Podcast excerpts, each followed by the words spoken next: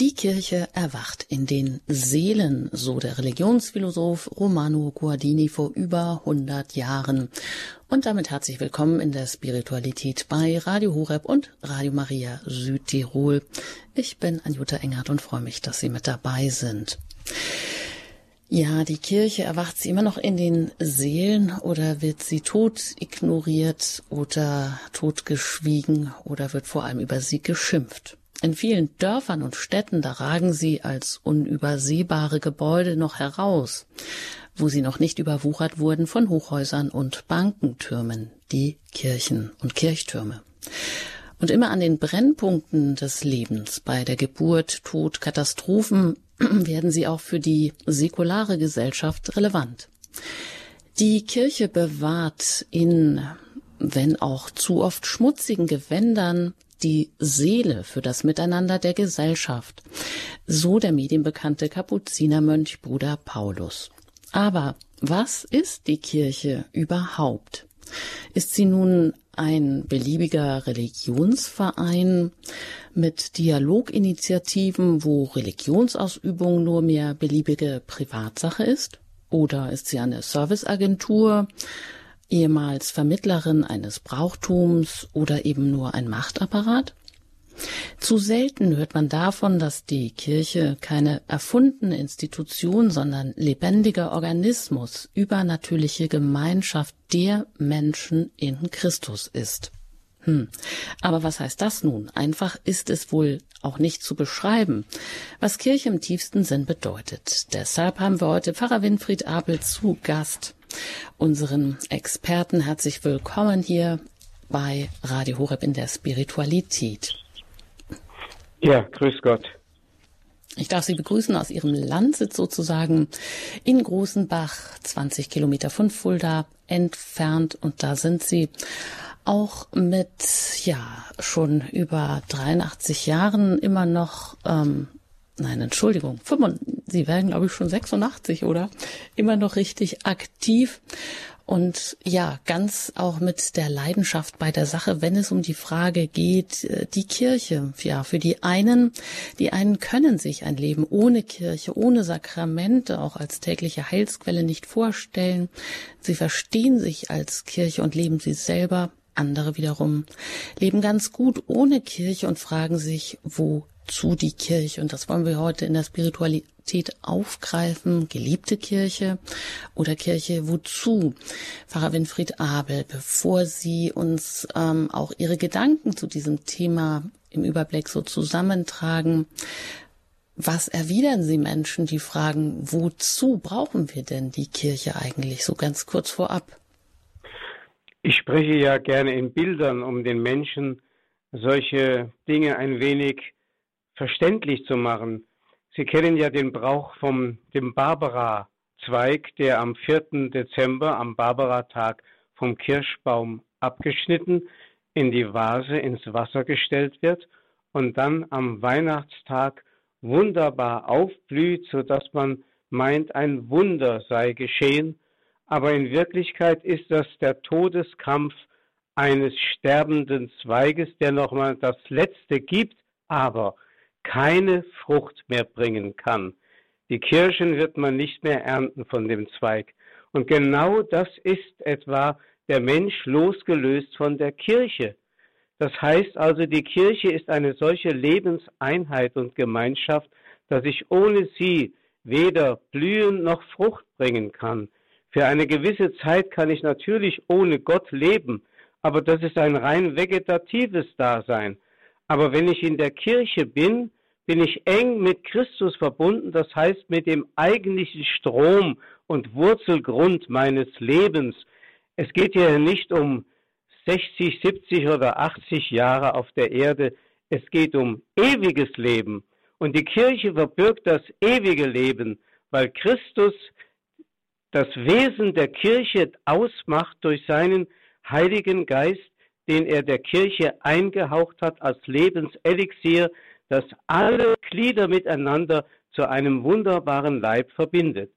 Also, wie gesagt, losgelöst von dem Organismus, wie Jesus sagt, getrennt von mir, könnt ihr nichts tun. und können wir auch nicht existieren. Wir brauchen die Kirche.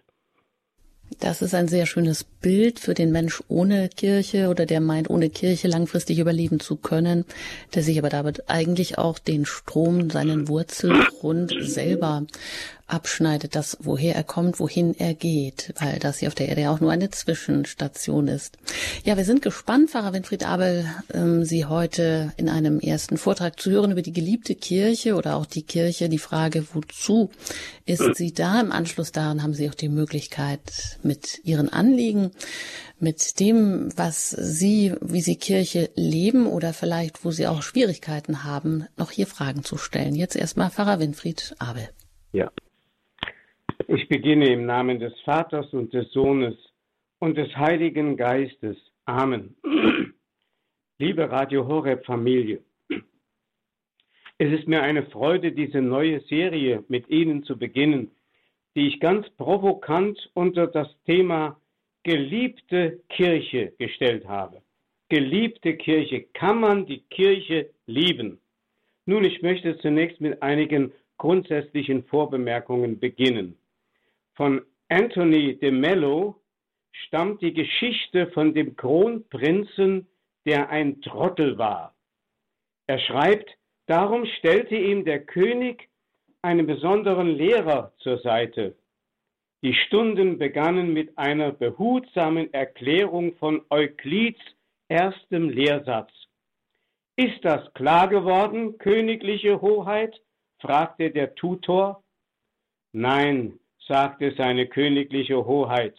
Also erklärte der Tutor den Lehrsatz geduldig ein zweites Mal. Ist es nun klar? Nein, sagte der Prinz. Noch einmal begann der Lehrer mit den Erklärungen des Lehrsatzes, aber ohne Erfolg. Als der königliche Dummkopf auch nach dem zehnten Mal den Lehrsatz nicht begriff, brach der arme Tutor in Tränen aus. Glauben Sie mir, königliche Hoheit, sagte er, dieser Lehrsatz stimmt, und so wie ich ihn erklärt habe, wird er bewiesen. Bei diesen Worten stand der Prinz auf und sagte mit einer feierlichen Verbeugung, Verehrter Lehrer, ich habe volles Vertrauen zu dem, was Sie sagen. Wenn Sie mir also versichern, dass der Lehrsatz richtig ist, akzeptiere ich das voll und ganz. Ich bedauere nur, dass Sie mir diese Versicherung nicht schon früher gegeben haben. Dann hätten wir ohne Zeitverschwendung zum zweiten Lehrsatz übergehen können. Soweit diese Geschichte. Der Held dieser Geschichte, also dieser königliche Prinz, war wohl gar nicht so trottelig, wie es uns erscheint. Wenn er auch keine Leuchte der Wissenschaft war, so hatte er doch immerhin begriffen, dass menschliche Reifung nicht möglich ist, ohne dass man anderen Menschen Vertrauen schenkt. Zu eben diesem Glaubensakt möchte ich Sie, liebe Hörerinnen und Hörer, einladen, wenn ich über die Kirche als geliebte Kirche zu Ihnen spreche. Es gehört zu den uralten Erfahrungen der Menschheit, dass der Verstand immer wieder an die Mauer des Nichtbegreifens stößt.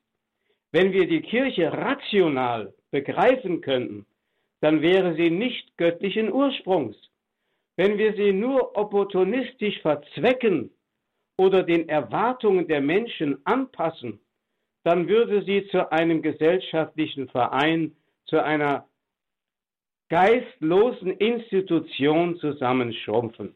Ja, da sind wir also schon vor dem Geheimnis der Kirche, der Kirche, die wir überschaubar seit dem Pfingstereignis in 2000 Jahren betrachten können, mit so vielen tiefen geistlichen Erfahrungen der großen Heiligen, der vielen Besiegelungen der Echtheit durch das, durch das Blutzeugnis vieler Märtyrer, durch so tiefe Erkenntnisse von hohen Theologen, die zugleich Heilige waren. Das ist eine solche Summe und eine solche Fülle von Weisheit, die ich in mein Leben und in meinen Verstand gar nicht hineinbekommen könnte, da bleibt mir nichts anderes übrig, als so zu reagieren wie der königliche Trottel, der Prinz, der sagt, ja, wenn ich das doch früher versichert bekommen hätte, dann hätte ich ihm schon früher Glauben geschenkt. Das ist es doch. Es kommt darauf an, dass wir die Kirche glauben. Warum? Weil wir Christus glauben und weil wir all denen vertrauen, die Christus in ihrem Leben bezeugt haben, sich auf ihn eingelassen haben und bewiesen haben, dass es sich lohnt, für ihn zu leben und auch für ihn zu sterben. Noch eine zweite Vorbemerkung. Der berühmte russische Schriftsteller Leo Tolstoi hat einmal in einem Brief geschrieben, das Ziel des Schriftstellers kann nicht sein, Fragen zu lösen, sondern das Leben lieben zu lernen in, sein, in all seinen unzähligen, unerschöpflichen Äußerungen. Wenn man mir sagte, ich könne einen Roman schreiben, in dem ich zu allen sozialen Fragen eine befriedigende Antwort hätte, würde ich keine zwei Stunden Arbeit darauf verwenden. Wenn mir aber jedoch jemand sagte, dass das, was ich augenblicklich schreibe, von jenen, die heute Kinder sind, in 20 Jahren noch gelesen würde, und diese Kinder würden beim Lesen lachen, weinen und das Leben lieben lernen, dann würde ich ihm mein ganzes Leben und alle meine Kräfte widmen. Als ich das las, dachte ich, man braucht ja in diesem Zitat von Tolstoi nur das Wort Leben durch Jesus zu ersetzen. Ja, dann auf einmal wird es einem deutlich, wenn wir durch die Kirche es fertig brächten und durch unsere Verkündigung und durch die theologische Wissenschaft, dass die Menschen Jesus lieben lernen. Ja, dass sie lachen könnten, weinen könnten, getröstet würden und dann eine große Liebe zu Jesus empfinden würden, dann lohnt es sich, sein ganzes Leben dafür hinzugeben. Und das ist doch eigentlich die Aufgabe der Kirche in allen ihren Gliedern. Dafür ist sie von Jesus in die Welt geschickt worden. Das ist ihre Aufgabe. Und wenn man als Priester berufen ist, in diesem Auftrag zu stehen, wie ich das schon seit 60 Jahren bin, dann muss ich sagen, es nimmt einfach kein Ende. Da kann man auch nicht in Pension gehen. Da muss es weitergehen. Da muss man weiter verkünden. Das ist doch eigentlich die große Freude, wenn man erleben darf, wie andere lachen, weinen, getröstet werden und im Glauben gestärkt werden. Denn das Evangelium ist nicht, wie Tolstoi in seinem Brief meint, für 20 Jahre geschrieben. Das hat Ewigkeitsgültigkeit. Es kommt ja aus der ewigen Wahrheit Gottes. Und die Kirche ist nicht ein Projekt für ein paar Jahre, für eine Zeit, für eine bestimmte örtliche, umschriebene Lokalität, sondern weltumspannend, katholisch, alle Menschen umfassend. Das müssen wir wieder ganz neu lernen, dass die Kirche ein so wunderbares Gebilde ist. Also, wenn ich über geliebte Kirche spreche, dann ohne Fragezeichen. Das ist zwar heute eine Provokation, denn heute würde man eher von einer geschmähten Kirche sprechen, von einer sündigen Kirche sprechen, aber wenn in meiner Gegenwart einer die Kirche lästert und auf sie schimpft, dann frage ich zunächst einmal, entschuldigen Sie, was für eine Kirche meinen Sie eigentlich? Meinen Sie die irdische Kirche oder die himmlische Kirche? Und dann wird mein Gegenüber etwas kleinlaut sagen, ja, ich meine eigentlich die irdische Kirche. Ach so, sage ich dann, Sie meinen diese verschwindende Minderheit, die große Mehrheit, die überwältigende große Mehrheit der Kirche ist ja die Kirche der Heiligen im Himmel. Wissen Sie nicht, dass Jesus einen Leib hat, der der verklärte und verherrlichte Leib im Himmel ist und auf der Erde noch der leidende Leib Christi ist, der aus denen besteht, die auf ihn getauft für ihn leben und leiden, aber der große Teil dieses Christusleibes ist längst verklärt und verherrlicht im Himmel. Und da ist er über jeden Tadel erhaben. Und wenn dann dennoch auf die Kirche geschimpft wird, dann kann ich immer noch als Einwand bringen, kann ich das schmähen oder verschmähen, was Christus so geliebt hat, dass er sein Leben dafür hingegeben hat? So schreibt der heilige Paulus im Epheserbrief Kapitel 5, Vers 25, wenn er die Männer dazu ermahnt, ihre Frauen zu lieben, wie Christus die Kirche geliebt hat, für die er sein Leben hingegeben hat. Also, wenn Jesus sein Leben für die Kirche als Braut hingegeben hat, er ist der Bräutigam, dann muss diese Braut doch etwas Wunderschönes sein. Warum sehe ich immer nur die Runzeln in ihrem Gesicht? Warum nicht dieses Durchscheinen einer Schönheit, die verborgen in ihr lebt? Es gibt die Kirche der Beter, es gibt die Kirche der Heiligen, auch hier auf der Erde. Aber sie ist meistens mehr verborgen als die, die auf den Gassen schreit und sich wichtig tun möchte und meinte, sie könnte die Welt retten mit politischen Parolen und Strukturveränderungen, die der Kirche eher schaden als Nutzen bringen. Wir erleben ja heute natürlich in einer Krisensituation so manche Veränderungen der Kirche, wie die Kirche sich ja immer verändert hat. Denken wir einmal daran, dass schon zur Zeit der Reformation, in der Zeit der Renaissance, wie man auch sagt, ähm, eine Entwicklung entstanden ist, die von der Kirche als Gemeinschaftserlebnis hinführte zum Individualismus.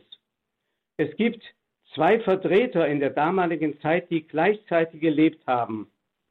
Einer, der für das Gemeinschaftsbewusstsein der Kirche stand, war Thomas More, der Lordkanzler von England. Für ihn steht die sogenannte Sociability, also das Gemeinschaftsdenken im Vordergrund. Er konnte nicht anders denken, als die Kirche weltweit denkt und dafür ist er gestorben. Zur gleichen Zeit stand Martin Luther in Worms auf dem Reichstag und sagte, hier stehe ich und kann nicht anders. Da ist der Individualist geboren. Und dieser Individualismus hat die Kirche seither mehr und mehr erobert, sodass wir heute dieses Gemeinschaftsgefüge, das katholische Empfinden, dieses Empfinden, Glied eines wunderbaren Ganzen, eines Leibes zu sein, der nicht nur irdisch ist, sondern in den Himmel hineinreicht, dieses Bewusstsein ist uns verloren gegangen, leider. Also leben wir heute oder erleben wir heute so etwas wie ein, ein selektives Christentum. Jeder sucht sich das aus, was ihm persönlich angenehm ist, was ihm in seinen Lebensentwurf passt. Und es wird eine solche Toleranz heute eingefordert, dass man das sogar wertzuschätzen hat, was der eine für sich gewählt und der andere für sich ausgesucht hat. Das muss man anerkennen. Wehe, wenn heute noch einer im Namen der Wahrheit auftritt. Man darf doch nicht mehr die Wahrheit reklamieren, denn äh, jeder hat seine eigene Wahrheit. Und neulich sagte sogar eine katholische Theologieprofessorin in Deutschland, es gibt überhaupt keine ewig gültigen Wahrheiten. Das sei ein Konstrukt des Ersten Vatikanischen Konzils gewesen. Es gibt verschiedene Wahrheiten zu verschiedenen Zeiten, je nach der Entwicklung des gesellschaftlichen Lebens. Das führt zu einem pluralen Denken. Das heißt also, jeder soll nach seiner Fasson leben können, jeder soll nach seiner Fasson anerkannt werden, aber das ist nicht die Kirche Christi. Die Kirche Jesu Christi hat nur einen einzigen Heiligen Geist, der das Lebensprinzip ist, das alle Glieder miteinander vereint und verbindet. Und deswegen gibt es auch nur eine einzige Wahrheit, die natürlich verschieden ausgesagt werden kann. und auch in den verschiedenen Jahrhunderten immer wieder verschieden beleuchtet worden ist.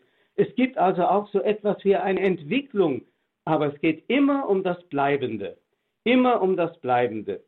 Liebe Hörerinnen und Hörer, ich werde das im Laufe der Serie über die geliebte Kirche noch mehr und mehr auszufalten versuchen, damit Sie erkennen, es gibt etwas Bleibendes, es muss etwas Bleibendes geben, damit die Kirche ihre Identität bewahrt und immer wieder auch von den Menschen dokumentiert. Und es muss etwas Veränderbares geben. Denn jede Zeit hat ihre Formen und der Heilige Geist drückt sich je in verschiedenen Formen aus bei der Beibehaltung ein und derselben Wahrheit, auf der die Kirche gegründet ist. Jetzt machen wir eine kleine musikalische Pause und dann fahre ich mit den Gedanken fort.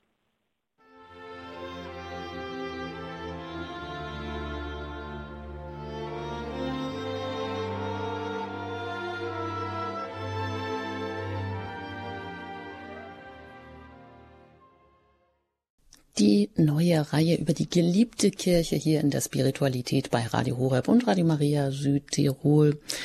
Heute spricht Pfarrer Winfried Abel in dieser Reihe zu Ihnen über die Frage, wozu die Kirche, und da hat er gesagt, ja, der Mensch ohne Kirche, wenn er auch meint, so leben zu können, kann er das auf Dauer wohl nicht, kann nicht Frucht bringen, ist wie ein verdorrter Zweig, der vom Strom des Lebens und vom Wurzelgrund abgeschnitten ist. Die Kirche hatte nach Pfarrer Winfried Abel eben immer etwas Bleibendes, nämlich ihre Identität und etwas Veränderbares, weil sie eine je andere Wirklichkeit durch ihre lebendigen Glieder, eben die Christen, hat. Hören Sie weiter noch Pfarrer Winfried Abel. Ja, liebe Radio Horeb Familie, ich habe einleitend schon einige Dinge gesagt, die das kirchliche Leben betreffen hier auf der Erde. Ich spreche jetzt mal von der irdischen Kirche. Die himmlische, habe ich bereits gesagt, ist über jede Frage, über jede Klage und über jeden Tadel weit erhaben. Also die irdische Kirche ist nur in einem Wandlungsprozess. Natürlich, weil alles Irdische, alles Materielle, alles Sterbliche eben wandelbar ist. Die Kirche hat auch, man kann sagen, wenn sie wie ein Leib ist, hat sie eine Geschichte auch wie ein Leib. Sie hat eine Kindheit, sie hat eine Jugendzeit, sie hat ein Erwachsenenalter und sie kommt in die große Reife, in der sie dann langsam dem entgegenwächst, was ihre Endgestalt einmal sein wird im Reiche Gottes im Himmel. Aber wir müssen hier auf der Erde diese Veränderungen müssen wir sehen und versuchen, sie in positiver Weise zu deuten. Denn alles hat irgendwie, auch der Sterbeprozess, hat immer etwas mit dem Leben zu tun. Neues Leben wächst aus den Ruinen. So ein Bild wird oft gebraucht. Oder, wie es in der Heiligen Schrift heißt, aus dem Wurzelstumpf Isais wächst ein neuer Zweig heraus, ein neuer Reis. Ja, so ist es. Und so dürfen wir auch die Veränderungen in der Kirche heute einmal in dem Licht betrachten, wenn wir nur bedenken, dass einmal durch das äh, Toleranzedikt von Mailand 1313 unter Kaiser Konstantin die Kirche so langsam sich zur Volkskirche entwickelte und in den germanischen Landen natürlich auch wo alle nach dem Gefolgschaftsprinzip dem König und dem Fürsten ähm, nachfolgend ihren Glauben angenommen haben, ob sie wollten oder nicht. Da entstand eine Volkskirche und jetzt erleben wir, wie diese Volkskirche gestorben ist oder am Sterben ist und wieder zu einer Entscheidungskirche wird, wie sie einst im römischen Reich war, als eine Minderheit unter einer Mehrheit von Heiden. Aber das spricht nicht gegen die Kirche. Wir werden das noch zu betrachten haben. Christus spricht da immerhin von der kleinen Hand voll Sauerteig, die das ganze Ungesäuerte durchwaltet und durchwirkt. Die Kirche hat eine unglaubliche verwandelnde Kraft in dieser Welt. Und dennoch erleben wir jetzt einen Säkularisierungsprozess, also einen Prozess der Verweltlichung der Kirche. Die Kirche ist in der Gefahr, sich anzugleichen an die Welt. Ja, sie hat in Blütezeiten, hat sie Formen entwickelt, die sie heute inhaltlich nicht mehr füllen kann. Es hat einmal der Kardinal Meissner die Kirche mit einem großen, gewaltigen Cadillac verglichen, einer großen Karosserie, aber mit einem winzig kleinen Motor. Ja, der Motor, der eigentlich den Sprit haben sollte, Spiritus, Heiliger Geist, der ist so klein geworden, dass die Kirche diese Formen, die sie einmal geschaffen hat, nicht mehr füllen kann. Und das ist ein Problem, das wir in unserer Gesellschaft erleben, dass Einrichtungen, die sich noch katholisch nennen, innerlich keinen Geist mehr haben. Wir erleben, dass die Seelsorge in manchen Bereichen zur Psychotherapie sich verwandelt hat. Oder Mission. Denken wir einmal daran, im 19. Jahrhundert gab es missionarische Impulse, die die ganze Erde erreicht haben von unserem Land aus. Da wurden Missionsgesellschaften wie die Steiler Missionare, die Weisen Väter und so weiter gegründet, die damals die ganze Welt überschwemmt haben. Und heute sind diese Häuser alle leer. Aus der Mission ist Entwicklungshilfe geworden. Die Caritas, die ja eigentlich das edle Liebeswerk der Kirche einmal war, ist zur Sozialarbeit verkommen. Gottesdienste werden oft zu liturgischen Darbietungen oder zu irgendwelchen Rahmenhandlungen, um irgendwelche Besonderheiten wie Geburtstage oder goldene Hochzeiten in einen feierlichen Rahmen zu bringen und den Menschen etwas zu bieten. Menschen kommen oft in die Gottesdienste wie in eine Theaterveranstaltung mit einer Art Konsumdenken, ohne zu wissen, dass der Gottesdienst ja bedeutet, sich selber darzubringen, dem Herrn sich selber zu schenken, so wie er sich uns geschenkt hat. Dieses Denken ist verloren gegangen. Und das organische Wachstum der Kirche, denn die Kirche wird ja von innen her durch den Heiligen Geist mehr und mehr belebt und entfaltet sich, wird oft einem menschlichen, männlichen Machertum zum Opfer gegeben. Die Machbarkeit. Man will heute Berufungen machen. Dabei sind Berufungen Früchte des Heiligen Geistes. Wir können nicht einfach Priesterberufe machen. Das heißt also, wenn wir in unserem Land feststellen, dass Berufungen schwinden, dann liegt das nicht daran, dass die Priester nicht heiraten dürfen, sondern dass die Kirche unfruchtbar geworden ist, dass irgendetwas in ihrem Kräfte- und Säftesystem, also sprich in dem, wo der Heilige Geist wirksam sein sollte, erstorben ist. Da gilt es, ein Augenmerk drauf zu richten. Die Kirche ist heute oft bemüht, die gesellschaftliche Akzeptanz, eine Art Relevanz gesellschaftlicher Art unter Beweis zu stellen. Sie ist immer noch der größte Arbeitgeber nach dem Staat. Und damit kann sie natürlich renommieren. Aber überlegen Sie einmal, wenn in unserem Land ungefähr 300.000 Menschen bei der Kirche angestellt sind, so etwa ist die reale Zahl 300.000. Und wir haben nur noch 400.000 Kirchgänger sonntags, dann würde das doch bedeuten, dass fast jeder Kirchgänger ein Kirchenangestellter sein müsste. Aber schauen Sie doch mal in die Kirchen hinein am Sonntag, wie viele Kirchenangestellte, die bei der Kirche verdienen, wie viele wirklich den Glauben auch noch praktizieren. Sie merken an diesen Beispielen, und ich will hier gar nicht klagen, ich will es einfach nur schildern, merken Sie, dass die Kirche sich in einem Umbruch, in einer Krise befindet. Aber Krisen haben immer auch das Potenzial einer Erneuerung in sich. Immer. Und das hat die Kirche ohnehin, weil sie auf ein Felsenfundament gebaut ist, das Christus gelegt hat und das nicht genommen werden kann. Da brauchen wir keine Bedenken zu haben. Wenn ich von der Kirchenkritik Kritik sprach, dass man also die himmlische gegen die irdische Kirche ausspielt und die irdische Kirche tadelt oder kritisiert, dann muss ich sagen, das hat auch mit dem Geheimnis der Menschwerdung Gottes etwas zu tun. Dass Gott sichtbar geworden ist, und zwar als sterblicher Mensch, wie wir es Weihnachten gefeiert haben, ist schon ein Ärgernis an sich. Das war schon ein Ärgernis in der frühen Christenheit. Man konnte sich nicht vorstellen, dass Gott der Heilige, der ein Geist ist, sich verbinden konnte mit der sündigen Materie auf der Erde in einem sündigen Menschenleib. Das konnte man sich nicht vorstellen. Das war schon ein Ärgernis. Und als der erwartete Messias in einer solchen Gestalt daherkam wie Jesus von Nazareth, also aus einer ganz schlichten Arbeiterfamilie, selber ein Arbeiter, selber mit schwieligen Händen, ein Mensch unter Menschen, das war ein Ärgernis.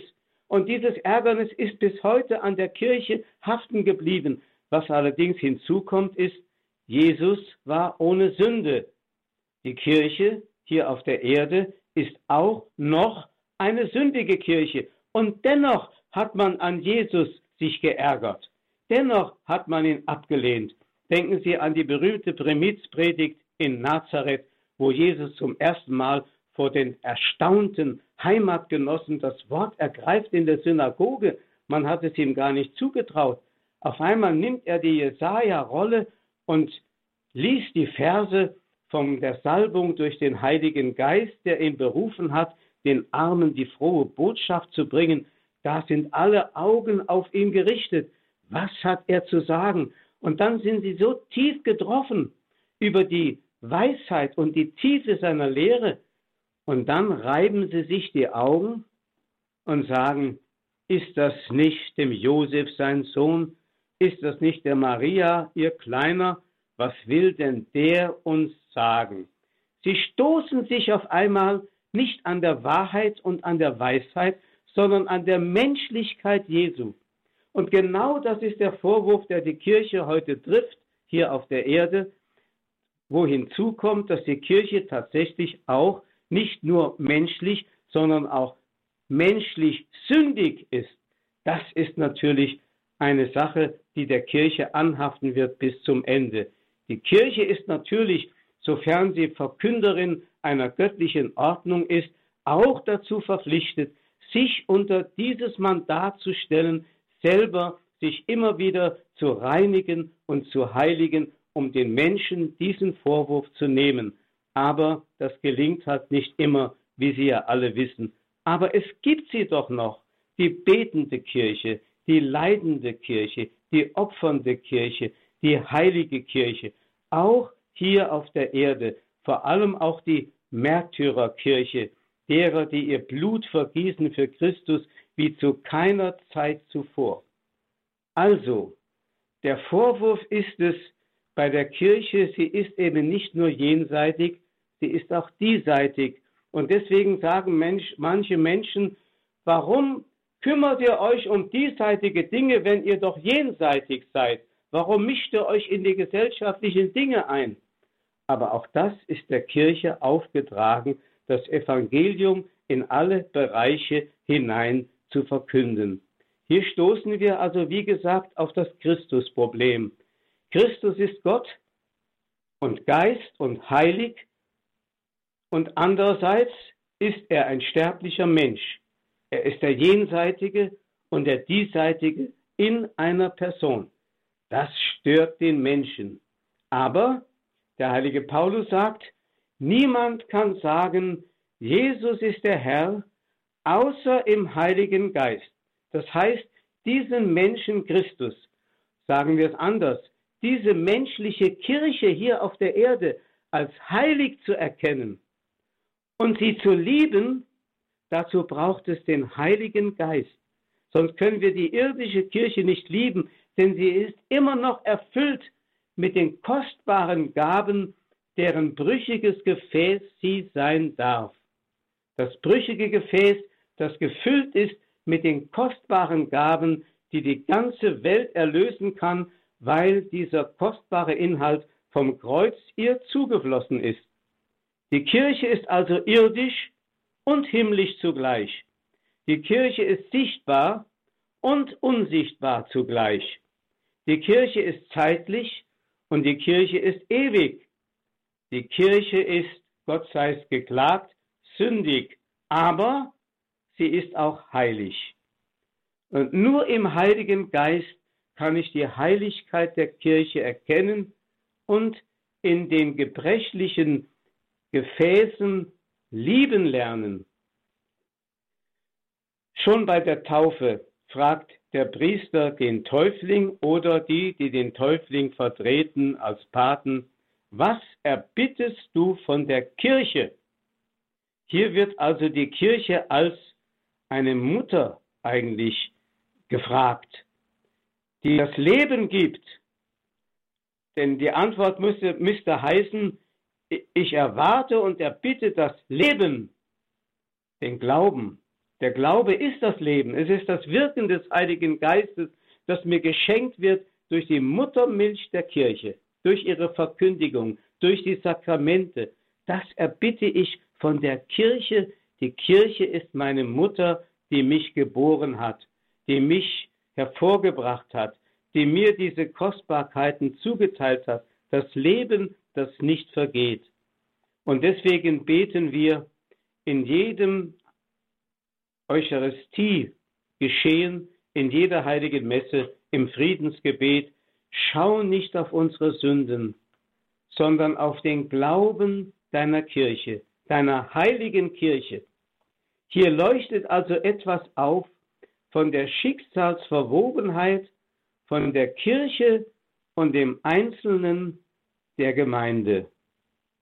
Wir dürfen also Anteil haben an der Heiligkeit der Kirche, obwohl wir noch Sünder sind, und das bewirkt den Frieden in meinem Herzen und in den Herzen derer, denen ich diese Kostbarkeit weitergeben darf. Ich möchte mit einem Zitat von Irenäus von Lyon weiterfahren.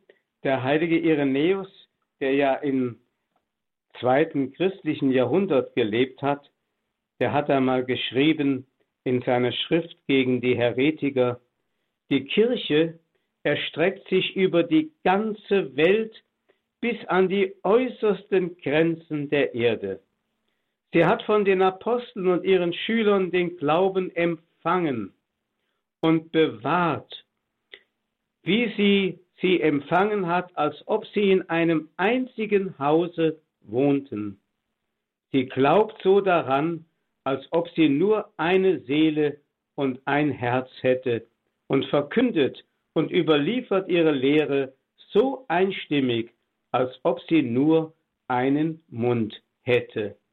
Die Kirche ist eine Person.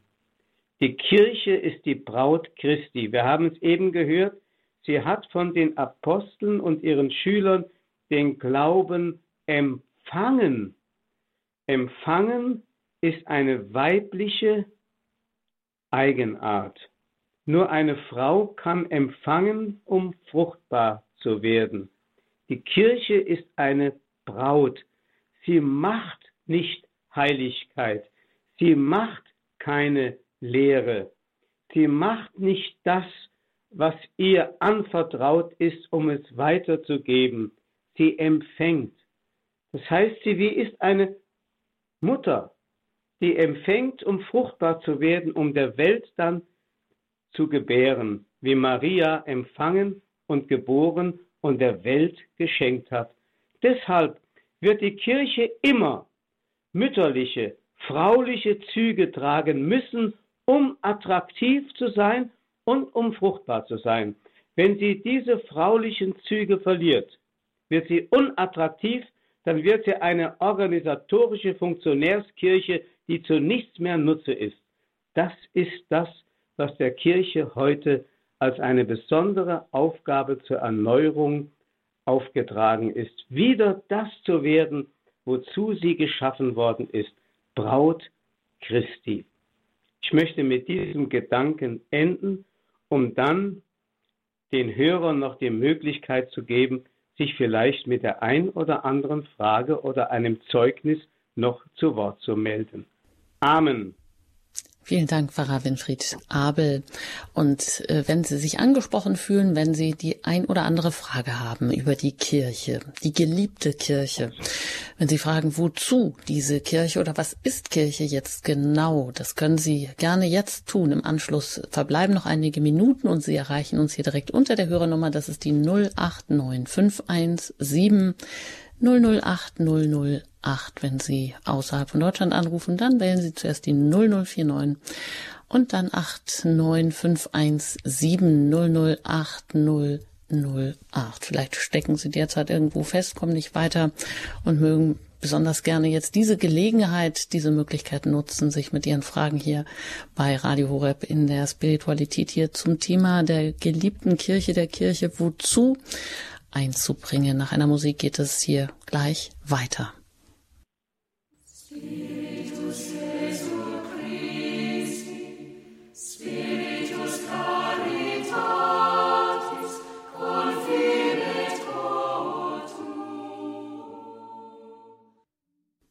Geliebte Kirche, mit dieser Reihe starten wir ins neue Jahr hier in der Spiritualität. Bei Radio Horeb und Radio Maria Südtirol. Pfarrer Winfried Abel nimmt sich dieses Themas an und hat heute gefragt, wozu die Kirche, wozu diese geliebte Kirche, was macht sie überhaupt aus als eine himmlische und eine irdische, die immer noch ähm, im Wandlungsprozess begriffen ist, die Braut Christi ist, die durch ihre Glieder ein Organismus ist, die angeführt von Haupt des Christus selber ist. Zu verstehen, was die Kirche ist, ja, das ist ähm, ein innerer Prozess. Und Sie sind herzlich eingeladen, alle Ihre Fragen, die Sie zur Kirche haben, jetzt hier zu stellen unter der 08951700808. Und eine erste Hörerin darf ich begrüßen aus Bayreuth, Frau Küffner-Büttner. Herzlich willkommen hier in der Spiritualität. Ja, danke schön. Ich bin ein total spiritueller Mensch und äh, kann das alles nur bejahen. Ich habe das jetzt auch mitgeschrieben und ähm, ich wollte einfach äh, anknüpfen. Ich habe mir so Gedanken gemacht und der Heilige Geist hat es halt so in mir jetzt bewegt, dass ich anrufe und ich bete auch dafür, dass er mir das Richtige eingibt. Aber ich denke, ähm, ich mache halt gern Biografien und ich war vorher, bevor ich katholisch wurde, vor vier Jahren und äh, acht Monaten, genau, ähm, war ich evangelisch und äh, der Bonhoeffer, ähm, äh, denke ich mir, der war ja in der bekennenden Kirche und da war ich auch. Und äh, dann bin ich ja katholisch geworden. ja, und ich glaube, dass in jeder Zeit immer wieder, ähm, das sind ja auch Prozesse in einem selbst, äh, wenn man im, ja, im Gebet eben einfach ist und auch danach sucht, ähm, denke ich auch, dass man Antworten bekommt für sich selbst, ja? ja? Mhm.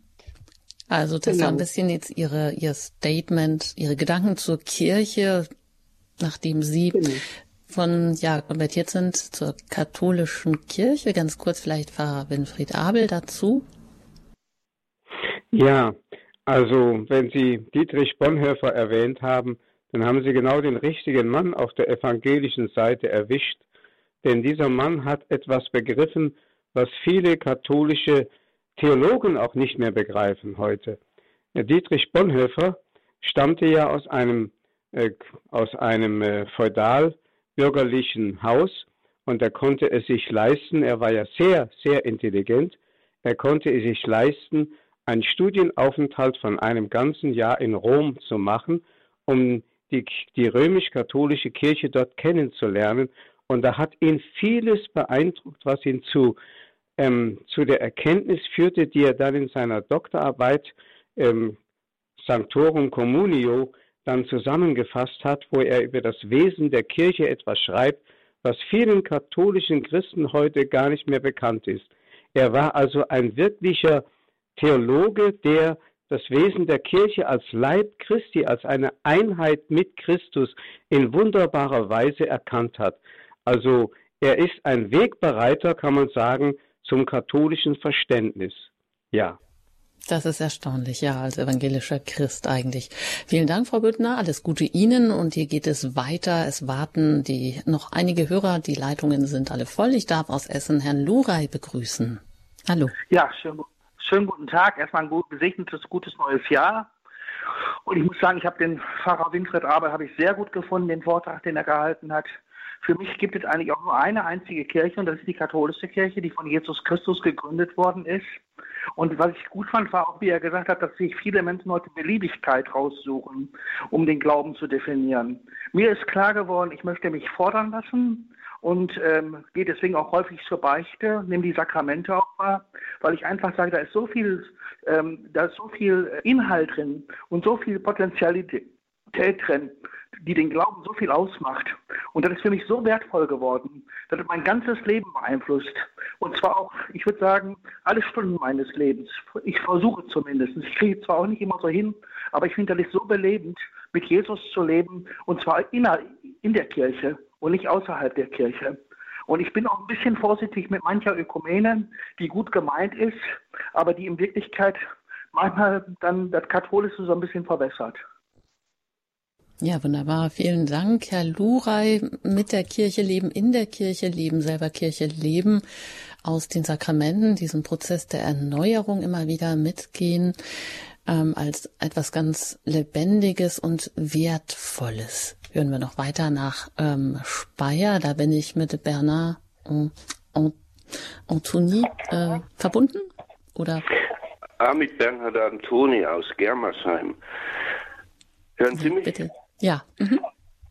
Äh, ja, vielen Dank an Pfarrer Abel für diesen wunderschönen Vortrag. Er spricht mir immer aus dem Herzen.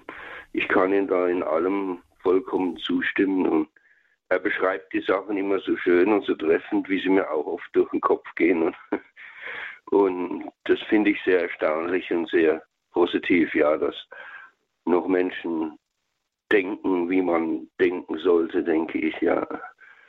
Ja, Gottes Segen am Pfarrer Abel, ein großes Kompliment. Dankeschön. Ja. Vielen Dank. Was der Vorredner noch erwähnt hat, das finde ich wichtig. Es gibt ja wirklich genau betrachtet nur eine, ein, nur eine einzige Kirche. Es gibt keine Kirchen in Mehrzahl. Warum? Weil es nur einen Christus gibt. Und weil es nur einen Christus Leib gibt. Deswegen gibt es nur eine Kirche. Wer genau dazugehört, das können wir gar nicht genau definieren, weil das nur der liebe Gott weiß. Der heilige Augustinus hat einmal gesagt, es gibt viele, die meinen, sie, sie seien drin und sind draußen und viele, sie meinen, sie sind draußen und gehören zur Kirche und sind drin. Das heißt, es gibt viele Christen, die auch anderen Denominationen und Konfessionen angehören, die katholischer sind als mancher Katholik. Also wie gesagt, die Kirche ist weltumspannend und auch äh, größer, als wir sie oft vielleicht klein machen würden. Ja. Ja, danke, Herr äh, Pfarrer Winfried Abel. Und weiter geht's noch nach Herrenberg. Da bin ich jetzt äh, verbunden mit einem Hörer, einer Hörerin. Hallo? Hallo? Ja, Sie sind auf Sendung. Ja, ich, äh, Herr Pfarrer Abel, vielen Dank für einen wunderbaren Vortrag. Ich will deshalb anonym bleiben, weil ich dieses, was ich Ihnen hier sage, einmal im Sonntagblatt in einem Artikel brachte und wurde dafür sehr angegriffen. Und meine Meinung ist, dass unsere Kirche sehr leidet unter der Gleichgültigkeit der heiligen Eucharistie. Die Leute kommen in die Kirche, setzen sich hin, unterhalten sich und, und dann läuft alles zur Kommunion, da gibt es keine Knieprägung mehr, da schaut man nicht in die Hand, ob, ein, ob noch ein paar Titel sich da drin befindet, da wird einfach die Handkommunion genommen. Und wenn man sich dagegen wehrt, dann wird man als an den Pranger gestellt und muss auf die Seite, um die Mundkommunion dort zu nehmen. Also das, ich finde das ganz unmöglich. Ich habe lang die Handkommunion genommen und habe dann immer wieder Partikel in der Hand gefunden und habe gesagt, nein, ich mache das nicht mehr. Die Partikel fallen auf den Boden und da ist Christus drin. Wie wenn man einen Spiegel zerschlägt, dann ist in jedem Teil, kann man sich darin sehen. Und darunter leidet die Kirche sehr. Wenn das nicht anders wird, dass die Eucharistie wieder geschätzt wird, dann geht unsere Kirche ganz langsam aber sicher unter. Das war mein Beitrag. Vielen Dank für diesen Beitrag dazu, die Eucharistie wieder mehr zu schätzen. Und nehmen noch zwei Hörer, haben sich noch gemeldet. Frau Hoffmann aus Hamburg mit dazu. Ich grüße Sie. Ja, Gott Gott, vergelt's Gott für diesen Vortrag. Mein Trost in dieser Zeit ist, das Geheimnis der Kirche steht. Das können wir nicht zerstören. Und da finde ich die Zeilen in einer der Hymnen an die Kirche am Ende von Gertrud von Lefort. Ich war die Sehnsucht aller Zeiten. Ich war das Licht aller Zeiten. Ich bin die Fülle der Zeiten. Ich bin ihr Großes zusammen. Ich bin ihr ewig einig. Ich bin die Straße aller ihrer Straßen. Auf mir ziehen die Jahrtausende zu Gott. Ein wunderbares Zitat von Gertrud von Lefort. Vielen Dank, Frau Hoffmann, dass Sie uns das hier zu Gehör bringen. Dankeschön, alles Gute Ihnen. Ja, grüße Gott, vergelt's Gott. Danke. Ja, und dann haben wir hier noch Frau Damen Dresemann aus Nordrhein-Westfalen. Ich begrüße Sie hier noch in der Spiritualität. Hallo. Ja, hallo, grüß Gott und gesegnetes neues Jahr und vielen herzlichen Dank für den Vortrag. Da haben Sie mir ein paar Argumente gebracht, Pfarrer Abel, äh, weil es oft heißt, ja, die Kirche. Ich sage, ja, ich bin ein Teil davon. Ja, aber, aber die Himmelskirche konnte ich nie benennen. Dafür mein ganz ewiges Vergelt's Gott.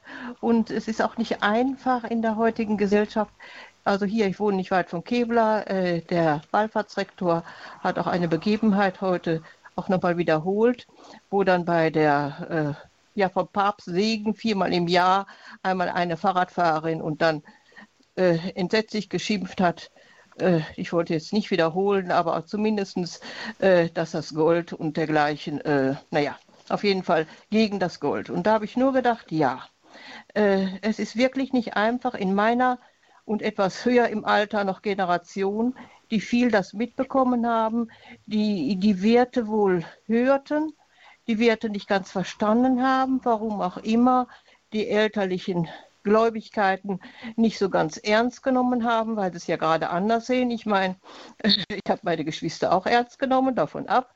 Aber die andere Seite ist, äh, es ist auch wichtig, da an diese Menschen ranzukommen. Und das ist, ja, Ihr Vortrag war da ein Stück Liebe, wie man diesen Menschen vielleicht nur einen Satz in ihrem Denken zum Nachdenken mitgeben kann. Ganz herzliches Vergelt's Gott. Vielen Dank, alles Gute Ihnen. Und damit kommen wir zum Ende der Sendung. Vielen Dank für diese reichhaltigen Beiträge, Herr Pfarrer Abel. Ihr Thema geliebte Kirche und damit hier auch ein neues, eine neue Reihe zu eröffnen, das stößt auf ganz viel Gegenliebe. Und ich würde Sie jetzt zum Abschluss noch um Ihren Segen bitten. Ja. Also wir haben ja gehört, Gertrud von Lefort singt Hymnen an die Kirche. Und das sollten wir wieder lernen, Hymnen an die Kirche zu singen, die Kirche lieb zu haben, sich an der Kirche zu freuen, ja sogar hymnisch zu werden, weil die Kirche wirklich allen Lobes würdig ist. Und dass das immer tiefer wieder in den Herzen erwacht, lebendig wird und dass die Kirche wieder zu einer geliebten Kirche wird unter den Menschen, dass sie weltweit wieder der Weg wird, der einzige Weg der Hoffnung und der einzige Weg zum Leben.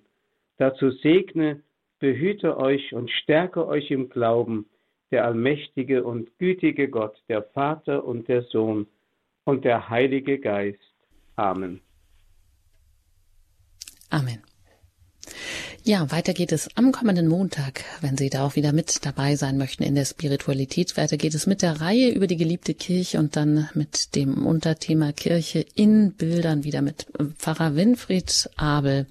Ein herzliches Dankeschön an Sie und auch an Sie, die Sie heute diese Sendung mit Ihren reichhaltigen Beiträgen bereichert haben. Ähm, alles Gute Ihnen und auch ein Dankeschön für Ihr Interesse und auch immer für Ihre Unterstützung im Gebet und durch Ihre Spenden. Einen gesegneten Nachmittag wünscht Ihnen Ihre Anjuta Engert.